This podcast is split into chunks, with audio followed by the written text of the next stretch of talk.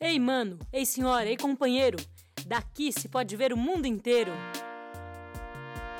Daqui das vozes de Parelheiros, programa Vozes daqui de Parelheiros.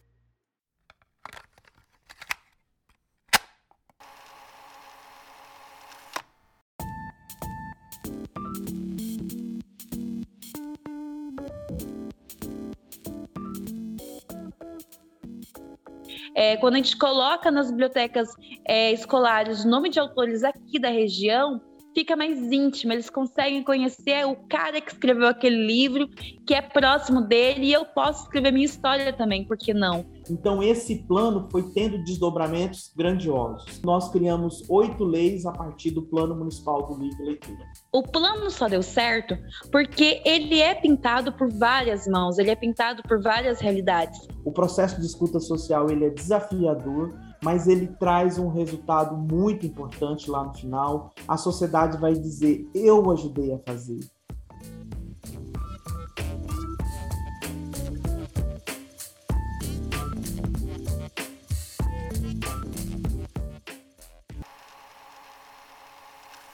Sejam todos bem-vindos ao segundo episódio da série Olho Vivo nos Planos de Leitura, iniciativa do Vozes daqui de Parelheiros e da Rede Lect, Leitura Escrita de Qualidade para Todos, com apoio do GIF. No primeiro episódio dessa série, contamos a experiência do Plano Municipal do Livro, Leitura, Literatura e Bibliotecas de Nova Iguaçu, no Rio de Janeiro.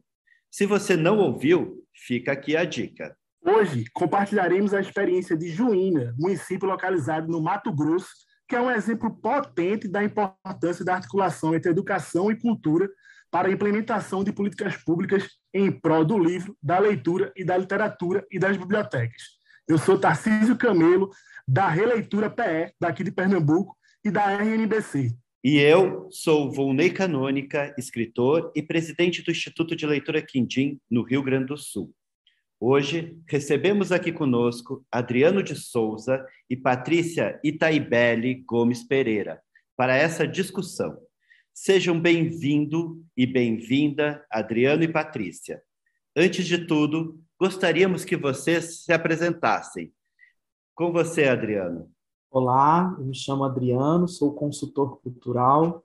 Por alguns anos estive gestor municipal de cultura do município de Juína onde tive o orgulho de acompanhar e coordenar a implantação do Plano Municipal do Livro, Leitura, Literatura e Bibliotecas. Olá, eu sou a Patrícia Taibelli, sou aqui de Juína, eu sou atuante na Coordenação Nacional da Pastoral da Juventude, atuei como coordenadora de fomento à leitura aqui no município de Juína e estou como integrante do Instituto Saberes também aqui de Juína. Para começarmos essa conversa, eu chamo o Adriano. Adriano, é, durante a criação do PMLLB de Juína, você estava como secretário de Cultura do município, então acompanhou de perto toda essa construção do plano, né? Conta para a gente como é que foi esse processo de criação e aprovação do plano lá em Juína. Olha, quando nós assumimos a prefeitura em janeiro de 2017, nós encontramos a biblioteca do município de Juína fechada. Já haviam três meses, né? E quando a gente assumiu, nós entendemos que era necessário fazer um trabalho de planejamento, de organização para que aquela biblioteca fosse reaberta. Esse era o nosso sonho inicial, né? Mas o município não tinha plano municipal de cultura, não tinha nenhum tipo de planejamento, e nós iniciamos então pela biblioteca e elegemos a biblioteca como a nossa menina dos olhos para que ela capitaneasse todos os projetos de cultura do município. Né? Então, nós iniciamos o trabalho de revitalização com suporte do Sistema Estadual de Bibliotecas, fizemos a primeira revitalização. Depois, nós conhecemos um programa chamado Conecta Bibliotecas, desenvolvidos pela ONG Recode do Rio de Janeiro, que nós começamos a fazer parte desse projeto. Né? E ao aderirmos e a participar desse, desse projeto da ONG Recode, nós compreendemos que para aquela biblioteca ser reaberta, e não só ser reaberta, mas para que ela tivesse é, efetividade na sua, no seu, na sua função, era necessário ter um planejamento. Foi aí então que nós ouvimos falar que existia uma coisa chamada Plano Municipal do Livro, Leitura, Literatura e Bibliotecas, e nos foi apresentado como exemplo o município de Nova Iguaçu, no Rio de Janeiro. Foi então que a Patrícia Taibelli, que participa aqui hoje conosco, foi até o Rio de Janeiro participar de uma formação e trouxe para a gente essa informação. Então, a partir do momento que nós ouvimos falar que existia esse plano e que existia um modelo e que a gente poderia fazer que isso daria certo, nós iniciamos a construção desse plano ainda em 2017, sob a orientação da ONG Code. Nós, a princípio, tínhamos o sonho apenas de abrir a biblioteca que estava fechada. Mas com o plano, nós começamos a entender: não, não é só isso. A biblioteca é um item dessa sigla grandiosa que às vezes a gente não consegue falar, que é o PMLLLB. Então, nós entendemos que além do B da biblioteca, nós precisávamos de desenvolver ações de leitura, desenvolver ações de literatura e ações de fomento ao livro.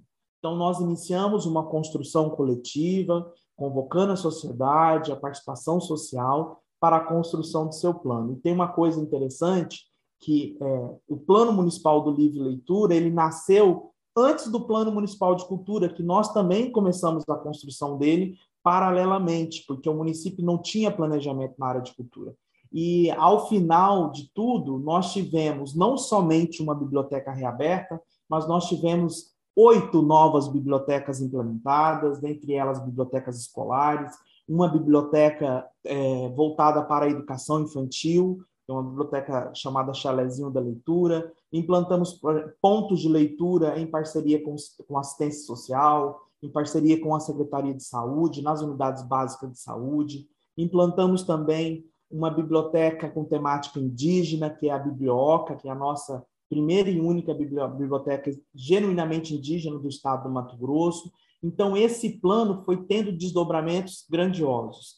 E, para concluir, nós criamos oito leis a partir do Plano Municipal do Livre Leitura.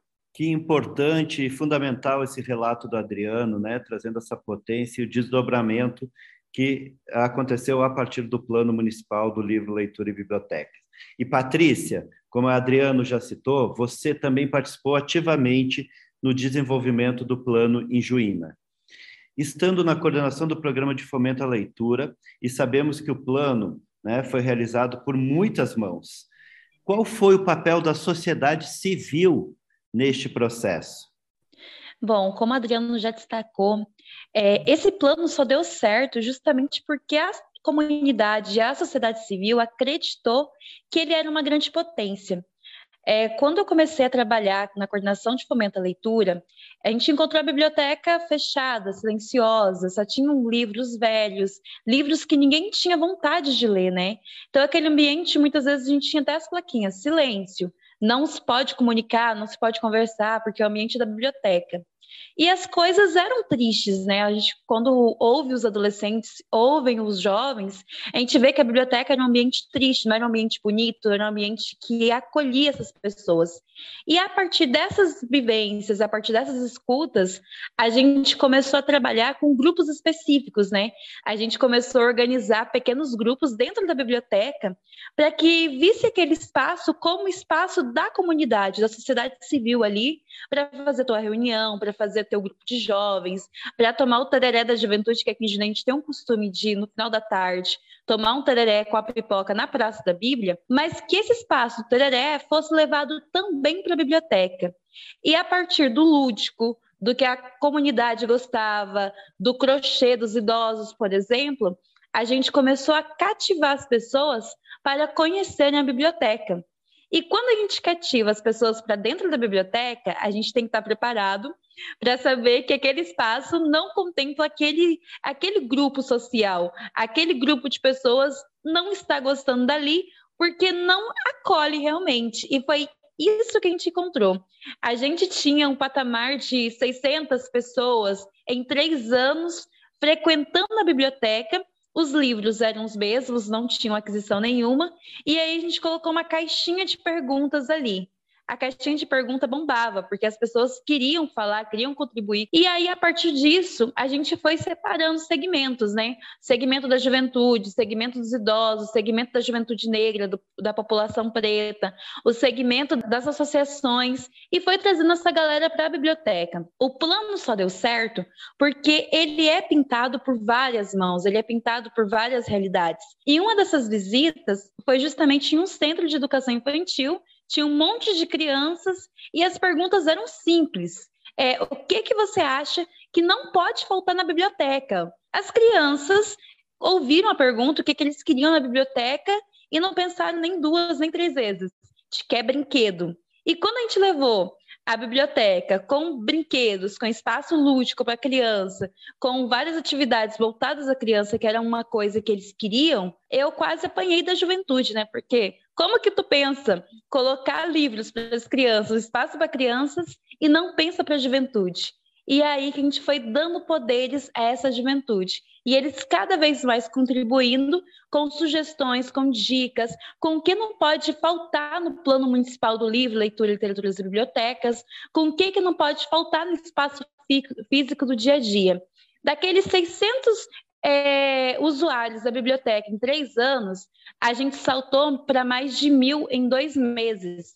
No final do ano, a gente tinha uma procura no ambiente físico da biblioteca de mais de 6 mil pessoas. E isso começou a virar aquela fofoca positiva, né? E o plano municipal do livro leitura só se tornou sucesso justamente porque a gente trouxe para o nosso lado a população e ouvindo que eles precisavam de mais básico.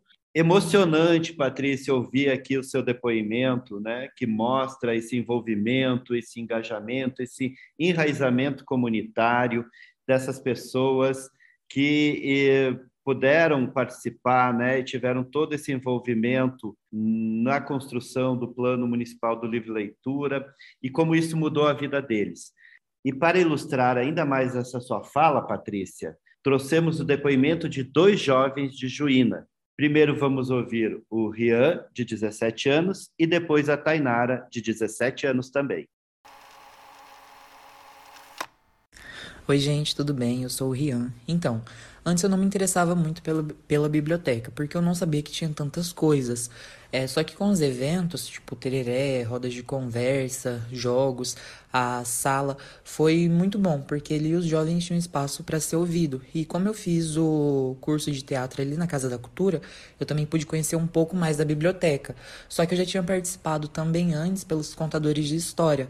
É, a gente fazia apresentações nos eventos, como aniversário da cidade e tudo mais. E outra coisa também que é a minha paixão é o delivery de livro, porque isso é muito legal, tipo, facilita muito a minha vida e é algo que eu uso sempre, sempre, sempre. Olá, eu me chamo Tainara Schmidt e tenho 17 anos. Talvez isso signifique que eu não tive muito tempo em consciência para avaliar a antiga Casa da Cultura, mas eu sou capaz de dizer que sempre foi um local que admiro. Tanto que antigamente, quando eu estava iniciando no mundo da leitura, mesmo sem entender como funcionava o serviço de lá por falta de informações pela cidade, eu ia pegar os livros. E claro que isso nem se compara com hoje em dia, pois a Casa da Cultura se ampliou até em garantir um local para estudos qualificados. Informações correm para todos os lados, assim como o motoboy que entrega os livros de casa em casa. O local ficou nota mil. Que coisa linda, muito importante a gente ouvir aí os depoimentos, que acaba aproximando um pouco com a gente daqui também de Pernambuco, né? E provavelmente você que está escutando aí de outro lugar deve estar tá também percebendo essa aproximação. Para continuar a conversa aqui sobre o plano, Adriano, eu queria ver contigo como é que foi que se deu essa articulação da educação e da cultura para garantir um orçamento para a implementação do plano no município. Olha, é, tudo começou quando a gente começou a desenhar o Plano Municipal do Livro, Leitura, Literatura e Bibliotecas, e que a gente identificou que é, existiam as bibliotecas escolares e que a gente já tinha consciência que não havia outro caminho para incentivar a leitura se não fosse em parceria com a educação. Então, nós construímos o plano de forma conjunta, ouvindo também a o pessoal da educação, ouvindo os professores, ouvindo as escolas, os diretores, as comunidades escolares. porque nós queríamos, é, a Patrícia falou muito bem, né, de fazer a biblioteca chegar mais perto das pessoas e essas pessoas se identificarem com essa biblioteca. Então, nós queríamos que cada escola tivesse uma biblioteca escolar aberta para a comunidade. No entanto, nós criamos, é, depois dessa relação com a educação, né, e nós conseguimos garantir que, excluídos 25% obrigatório de investimento na educação, 1% do recurso que o município enviasse para a educação fosse destinado para investir nas metas do plano. E isso é, transformou tudo, porque não tinha como a gente implementar uma biblioteca escolar é, por escola se não tivesse investimento financeiro. Então, nós garantimos, na lei que aprovou o Plano Municipal do Livro Leitura, uma previsão financeira de 1% do recurso da educação. E foi com esse 1% que nós conseguimos implantar uma biblioteca em cada escola, nós conseguimos implantar um sistema municipal de biblioteca. Né? Nós abrimos uma biblioteca que estava fechada, mas, ao mesmo tempo, nós conseguimos, com o plano, abrir mais oito bibliotecas escolares, uma biblioteca comunitária, que é indígena, uma biblioteca é, infantil e vários pontos de leitura. Nós precisávamos ter um órgão que é, organizasse toda essa bagunça, né? Então nós criamos um sistema.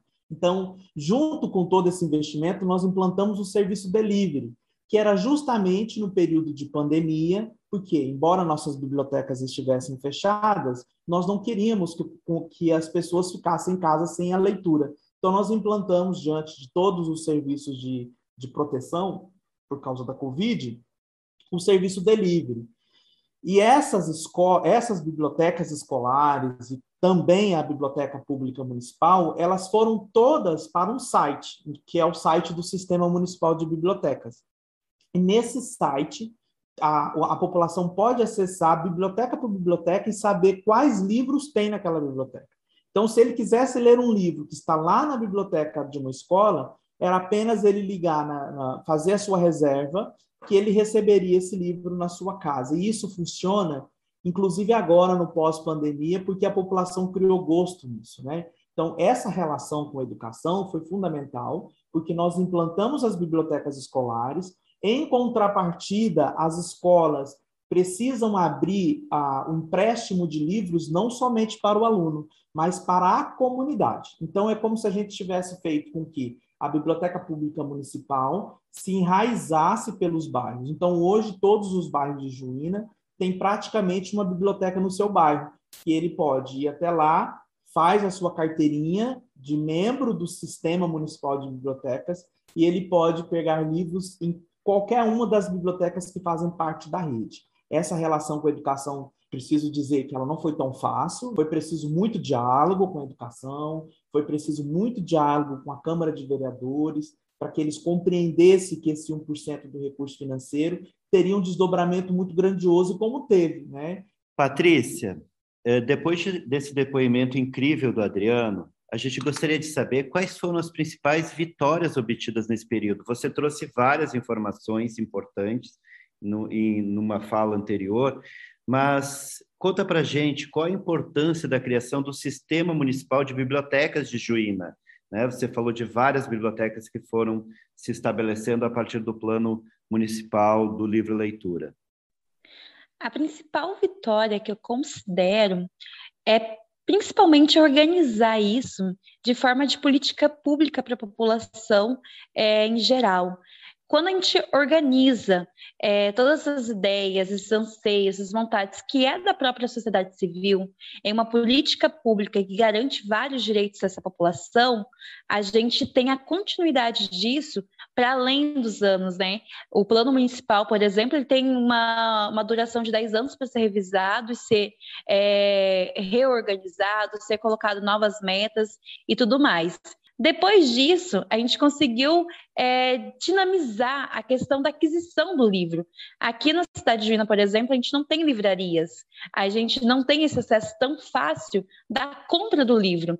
Então, ele acaba sendo um objeto caro e que muitas famílias não conseguem é, ter esse, esse direito dentro de casa. Com a biblioteca, com o sistema do livro leitura, com esse sistema, a gente consegue dinamizar, democratizar esse acesso ao livro, à leitura e tudo mais. Os índices da educação também aqui aumentaram bastante. A gente está tendo agora os processos de avaliações de fluência, de leitura.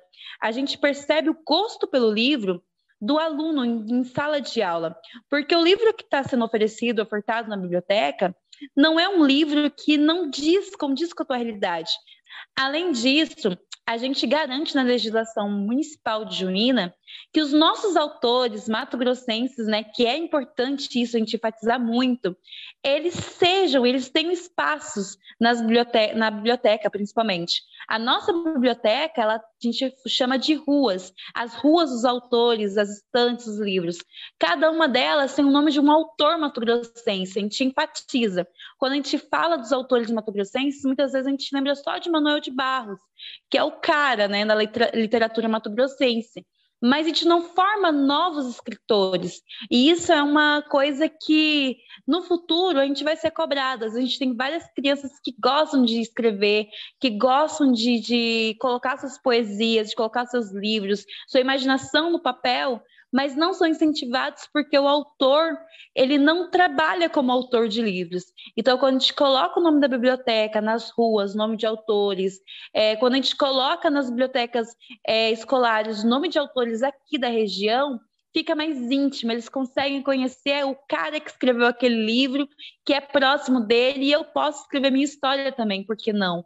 Então, essas são vitórias que a gente foi construindo. E outra vantagem também é, muito importante, essa questão da democratização do livro para as diversas pessoas que existem no município.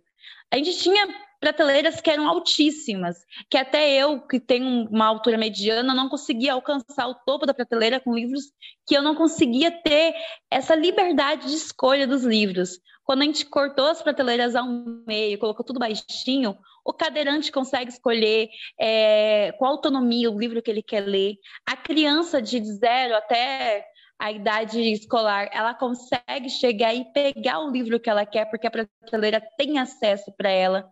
Os livros também estão em salas, em ambientes específicos, para que a pessoa não saia procurando. Então, a biblioteca jovem tem os livros que falam de sexualidade, sobre a questão de drogas, saúde pública, saúde dos jovens, estatuto da juventude. Inclusive, o Conselho Municipal da Juventude de Juína nasceu dentro da biblioteca, junto com o de promoção de igualdade racial, junto com outros, o Conselho Municipal da Cultura, é, do Patrimônio e Memória, e vários conselhos nasceram desse burburinho que se, se transformou essa biblioteca, esse plano municipal do livro leitura. Além disso, que é uma coisa que todo mundo gosta, é quando ajuda no bolso, né, nas suas contas, a carteirinha do Sistema Municipal de Bibliotecas, que a gente conseguiu é, estabelecer, ela é de identificação. Então, pelo próprio código de barras, a gente tem acesso a todos, a todos os documentos da, da pessoa. E essa carteirinha, é o professor que tira a carteirinha da biblioteca, ele consegue descontos nos mercados aqui da região, consegue a meia entrada, consegue meia entrada para shows, consegue vários benefícios que auxiliam também no bolso.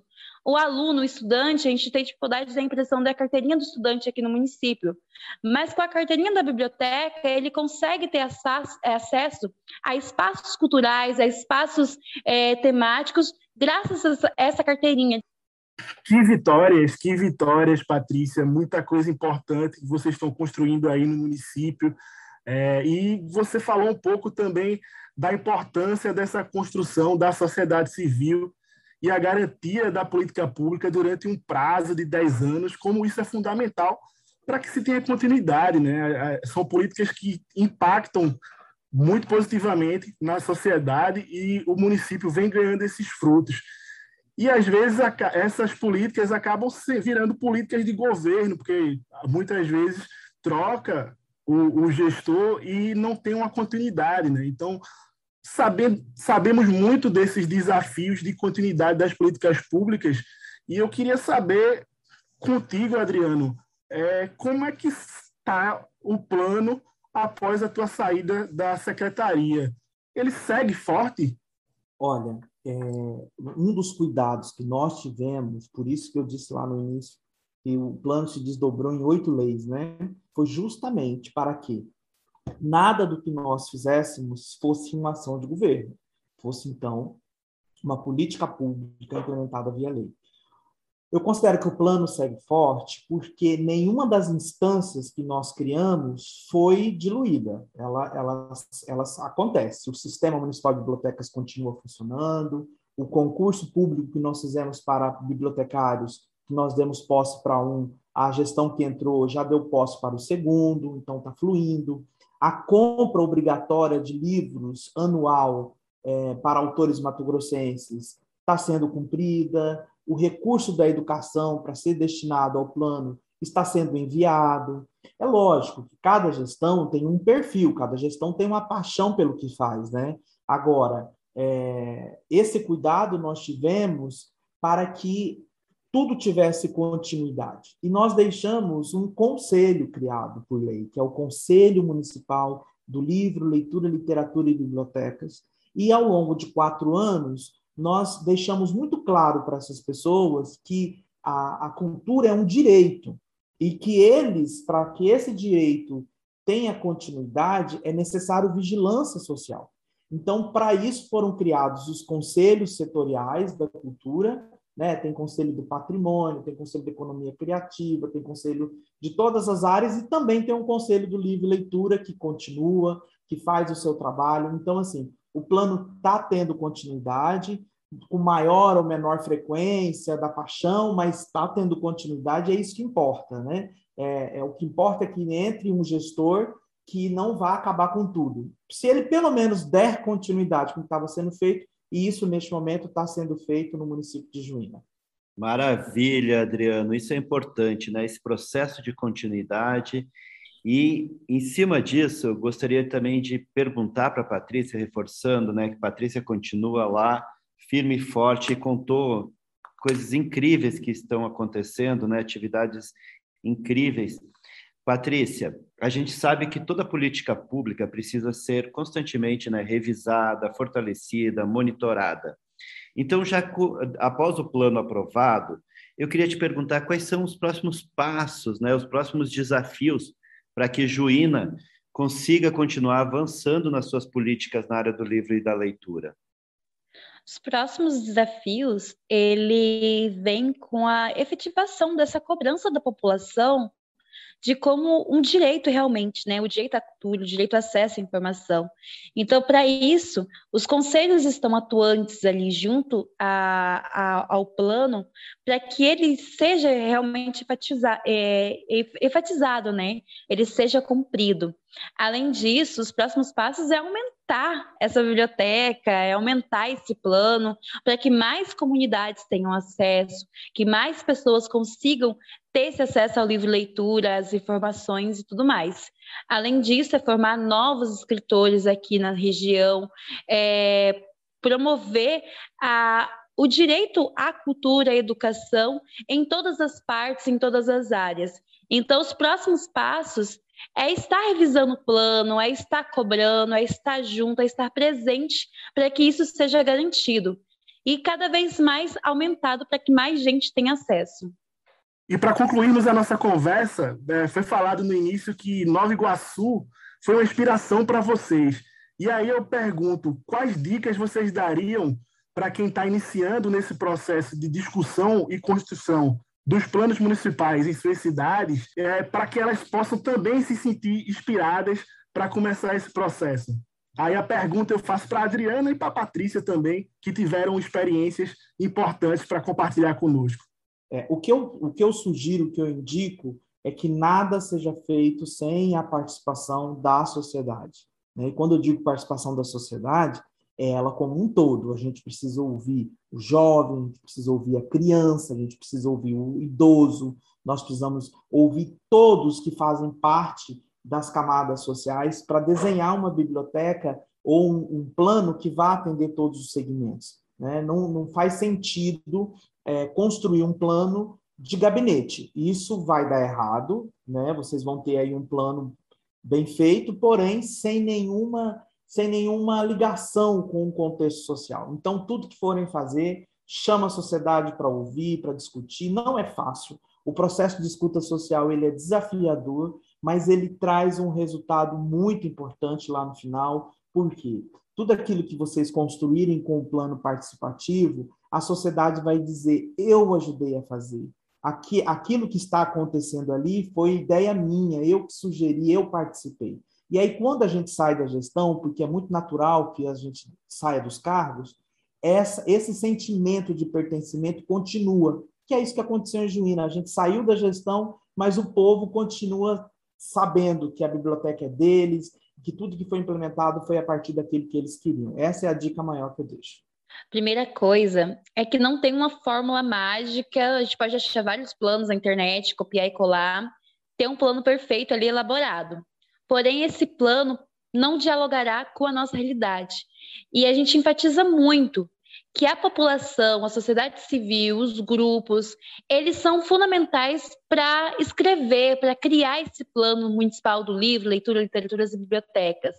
É ir atrás dessa população, é não ter medo de ouvir o que essa população quer para a biblioteca, quer para o plano municipal do livro leitura.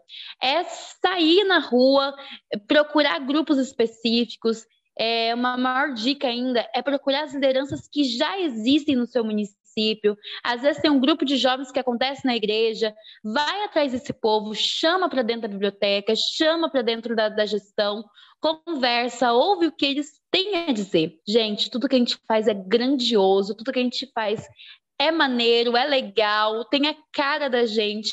Então divulga para os quatro ventos, divulga que a biblioteca está aberta, divulga que tem livro, que se o carinha ali que não sabe fazer um currículo precisa de ajuda, a biblioteca vai fazer o seu, o seu currículo, vai imprimir para você, divulga todas as ações de uma maneira que seja uma vitrine do que você está ofertando. Os livros só vão sair da prateleira quando a gente vender esse produto, divulgar que eles estão ali para o acesso da população, que a biblioteca também é um espaço de informação. E a leitura, ela não se faz apenas no livro impresso, ela está em todos os cantos, em todos os lugares, em todas as ruas. A gente precisa falar isso para a juventude e incentivar que eles leiam as diversas formas de leitura, junto com os outros grupos, idosos e tudo mais. A gente tem que criar essa boa notícia para que todo mundo tenha conhecimento do que está acontecendo, às vezes fechado na biblioteca. É isso aí, pessoal. Divulguem as boas notícias, divulguem os projetos de leitura, né? como Patrícia disse, divulguem esse podcast também. E queremos agradecer muito a presença aqui do Adriano de Souza, da Patrícia Itaibelli Gomes Pereira que compartilharam essas incríveis informações, esses projetos incríveis e toda essa trajetória. Quero aproveitar também e agradecer meu parceiro desse podcast, o Tarciso Camelo, e toda a equipe que está por trás, Gabriel Raço, Val Rocha, Elis Fernandes e Clarissa Roberta. Estendo aqui o meu agradecimento a Adriana e Patrícia por compartilhar conosco essa experiência maravilhosa. Vonei, também muito obrigado por compartilhar comigo essa apresentação. E para quem se interessar, deixaremos disponível aqui na descrição o link para acessar o documento na íntegra do PMLLB de Juína e o primeiro episódio dessa série também. Então, compartilha, porque compartilhar vai inspirar novas pessoas e também vai divulgar o nosso trabalho para a gente continuar trabalhando em prol do direito humano à literatura.